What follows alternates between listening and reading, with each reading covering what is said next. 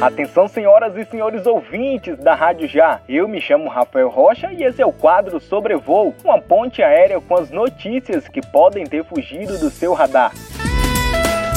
Estaremos embarcando em breve para o novo turno das eleições de 2022. Este segundo turno é comum os candidatos que não avançaram para esse segundo período apoiarem um dos dois candidatos que disputarão a presidência da República. Assim como o ex-candidato Ciro Gomes, a ex-candidata à presidência Simone Tebet anunciou o apoio ao ex-presidente Luiz Inácio Lula da Silva do PT no segundo turno das eleições presidenciais. O pronunciamento foi feito em São Paulo na última quarta-feira 5, durante o um encontro com a imprensa. A senadora já havia sinalizado após o resultado da primeira etapa do pleito que não iria se omitir no segundo turno. Com as polêmicas religiosas em alta durante o segundo turno, em seu pronunciamento, a ex-candidata fez um desabafo sobre o papel dos religiosos nessas eleições e pediu respeito ao próximo durante a segunda etapa do pleito deste ano.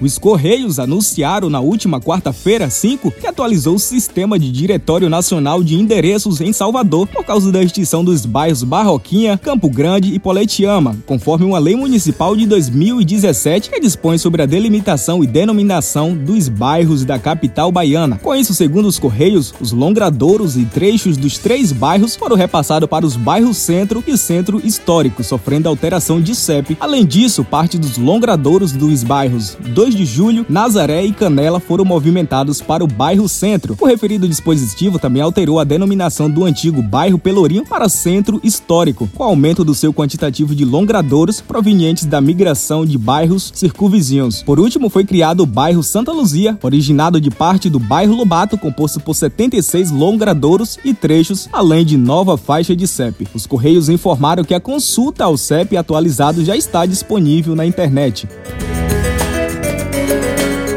Você que já está com seu passaporte pronto e passagem comprada rumo ao Catar, fique atento ao próximo informe. Os torcedores que forem assistir a Copa do Mundo no Catar precisam apresentar prova de teste negativo para a Covid-19, independentemente do seu status de vacinação, informaram os organizadores do evento em comunicado na última quinta-feira 6. Todos os visitantes com 6 anos ou mais precisam apresentar um resultado negativo de teste de PCR realizado dentro de 48 horas antes de sua ida ao país ou um teste rápido de antígeno realizado nas 24 horas anteriores à chegada, disse o Comitê Supremo para Entrega e Legado. Os resultados dos testes rápidos de antígeno só serão aceitos se forem de centros médicos oficiais e não de auto-administrados. Não serão necessários mais testes no Catar se os visitantes não desenvolverem sintomas de Covid.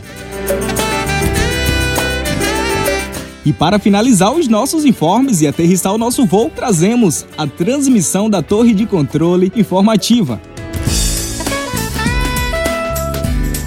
Olá, ouvintes! Hoje a torre de controle está sob o comando dos Rochas. E é claro que eu trouxe dica especial para vocês. Tá rolando exposição da vida de uma das maiores artistas de todos os tempos. Isso mesmo, Frida Kahlo. E se você não conhece, é hora de conhecer. E se você já aprecia, vai ficar apaixonado pela exposição, assim como eu. E para chegar no local não tem errada não, hein? Shopping Salvador. Mas calma, não precisa ter pressa, que essa obra de arte vai até o dia 4 de dezembro. Eu espero que vocês tenham gostado da dica de hoje. Eu volto já. Um beijo no coração de vocês e até mais.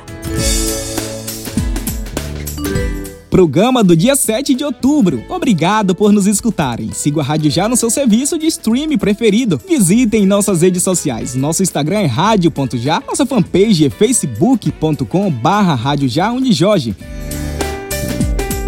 Este podcast é uma realização da Rádio Já, produção e edição de Rafael Rocha, participação de Adriane Rocha e orientação de Leonardo Bião. Para este episódio, utilizamos notícias dos sites Bahia Notícias, G1 Bahia e CNN Brasil. Tchau, tchau e até o próximo episódio.